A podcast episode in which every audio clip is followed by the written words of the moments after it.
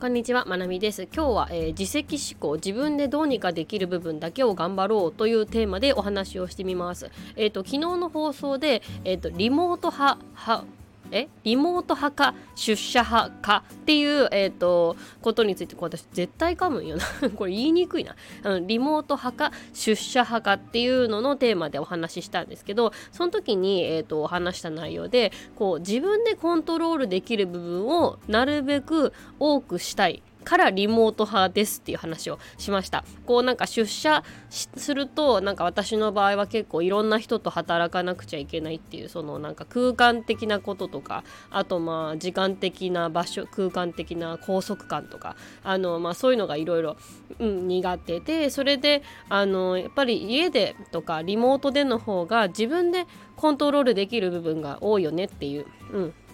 それで、えーと、やっぱりリモート派ですっていう話をしました。でその関連でで私が結構こう自分でコントロールできる部分とか自分でどうにかできる部分っていうのを、うんと、結構生活の中でね意識してることって多いんですよね。でまあどういう時に意識してるかっていうとやっぱこうあの、まあ、働き方とかも何でもそうなんですけど暮らしとか中で、まあ、生活しててこうなんか自分の思い通りにいかないことってたくさんあるじゃないですか。でその時にこうなるべくこう自分でどうにかできる部分だけを頑張ろうっていうふうに、えー、考えるようにしてます。でなんかあの本当何でもそうなんですけどなんかどうにもならなくてイライラすることとかってけイライラする時とかってあると思うんですけどその時って結構自分でどうにもどうにもできないことをどうにかしようとしてイライラしてるってことって結構ねあの私は多いんですよね。でなんか自分がなんかモヤモヤイライラうんってなんかこう気持ちがネガティブになった時になんかどうにもできないことを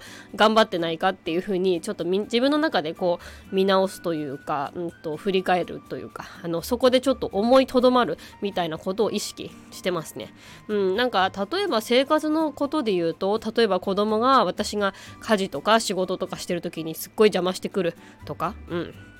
あとは、そうですね、最近夫がね、自分、なんか予定をコロコロ変える上に、全然連絡をしてこないので、なんかそれが最近の私のブチギレ案件だったりとか、あの、して、もうって、あの、みんな自分勝手に生きやがってってなることが、まあ子供なんかも自分勝手でしかないですけどね、うん、なんか、あの、そんなことばっかりですね。まあただ、えっ、ー、と、まあそういう時にいつも人を変えることは基本的に無理だと。うん、自分のできる部分だけ、自分でどうにかできるところだけを、えっ、ー、と、頑張ろうとかそこだけ工夫しようっていうふうに、えー、思うようにしてます。でもで私なんでこういうふうに考えるようになったのかっていうと結構このミニマリスト的な考え方でそんな風になりました。私は発信始めた時最初ミニマリストの発信から入って今でもミニマリスト的な、えーと、考え方とか、えーとあまあ、実践をしてるんですけどなんか結構ミニマリストの、えーとに関連する悩みで多いのがなんか自分は物を捨てたいけど家族が物を捨てられないとか家族のものが多いっていうのが結構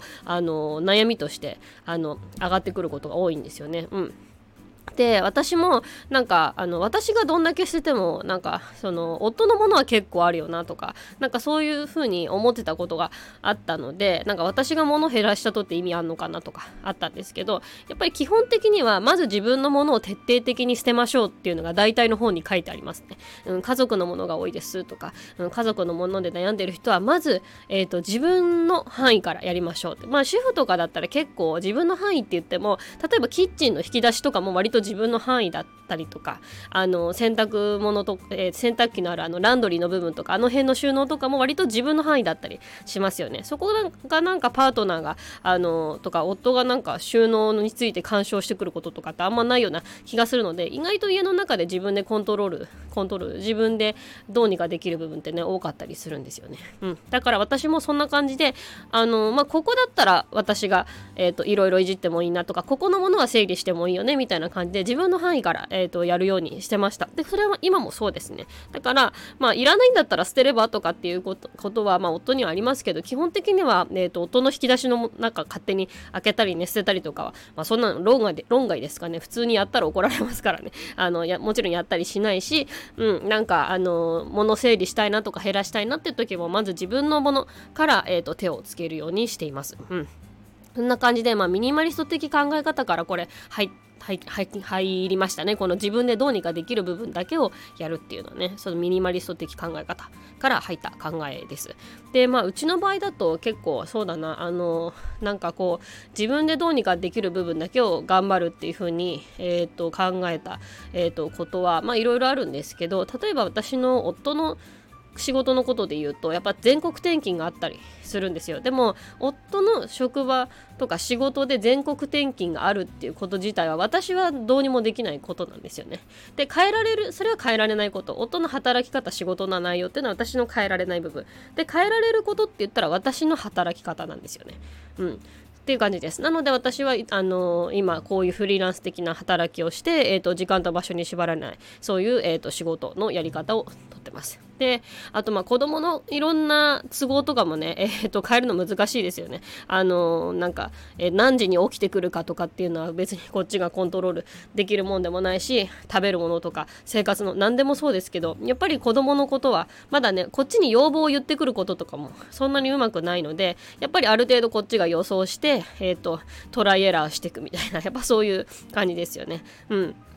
だから子供のいろんな都合とかもやっぱりえーと、こっちで変えるのは結構難しいしでも私も自分の時間欲しいしっていうの感じなのでなんか私が自分でどうにかできる部分とか私が工夫できる部分何かなと思ったら、うん、やっぱり生活リズムをあの整えるところあの、まあ、生活リズムをいろいろ変えてみたりルーティンとかもね変えてみたりとか試し試しました。でまあ、えっと、生活のことで言うとやっぱ早寝早起きとか、まあ、入眠をスムーズにするためにどういうふうルーティンにしたらいいか。とかあとはまあそうですね夜通し寝てもらうための、まあ、いろんな睡眠環境の見直しとかですね。まあ、離乳食とか、まあ、断乳とかも全部含めて、まあ、個人差とか月齢とかね、やっぱあるんですけど、まあ、その、それはあるにしても、まあ、こっちで試せることはいろいろやってみようとか、まあ、この月齢だったらこれぐらいだったら、ちょっと試してみてもいいかなっていうレベルのことはいろいろと、えっ、ー、と、試してみたりしています。で、なんか、あの、私なりにこう、いろいろ試して、で、あ、これだったらうまくいくわってことは大体繰り返すので、結果的に、こう、ルーティンを作ることにつながったかなというふうにも思います。うん、なので まあこんな感じでなんかこう自分の中でこう問題が起きた時とか何か困ったなって思うことがあった時はあの私は今すぐ自分の手で変えられる部分はどこだろうっていうふうに考えるようにしてます。でなんだろうそれかんちょっとそういうふうな思考に持っていくだけでなんとなく何も解決してないのになんかちょっとどうにかなりそうな気になるんですね。このなんかどうにかなりそうな気になるっていうのが結構重要かなっていうふうに思ってます。これがやっぱり自責思考、うん、自分に責任を持つっていうふうに字は書きますけどね自責思考的な考え方かなというふうに思います。でまあ自責思考との反対の言葉で多責思考っていう言葉がありますけどやっぱりあの人とか環境とかね周りの何々のせいで私は困ってるとか何々のせいで私はこれができないんだみたいなことばっかりになってしまうとやっぱそれだけで自分にはどうせ何もできないんだっていうふうになりがちかなっていうふうに思います。なので、まあ、どんなことでもあのなんか自分には無理だなって無理かなって変えられないかなって思うことでも今自分にできることとかできることとかもしくは行動じゃなくても気の持ちようとか、うん、そういうことは絶対は絶対一つはあるっていうふうに、まあ、思うことであのうん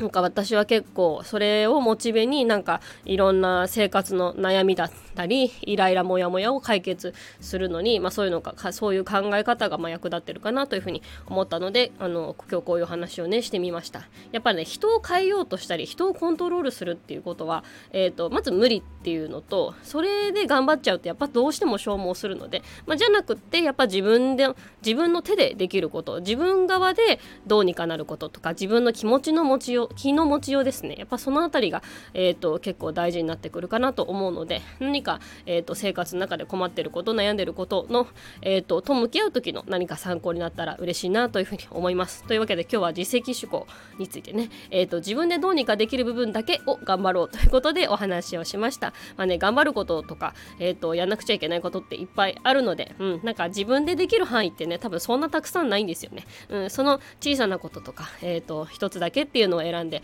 えーと、今日も皆さん一緒に一日頑張っていきましょうというわけで最後まで聞いてくださってありがとうございました。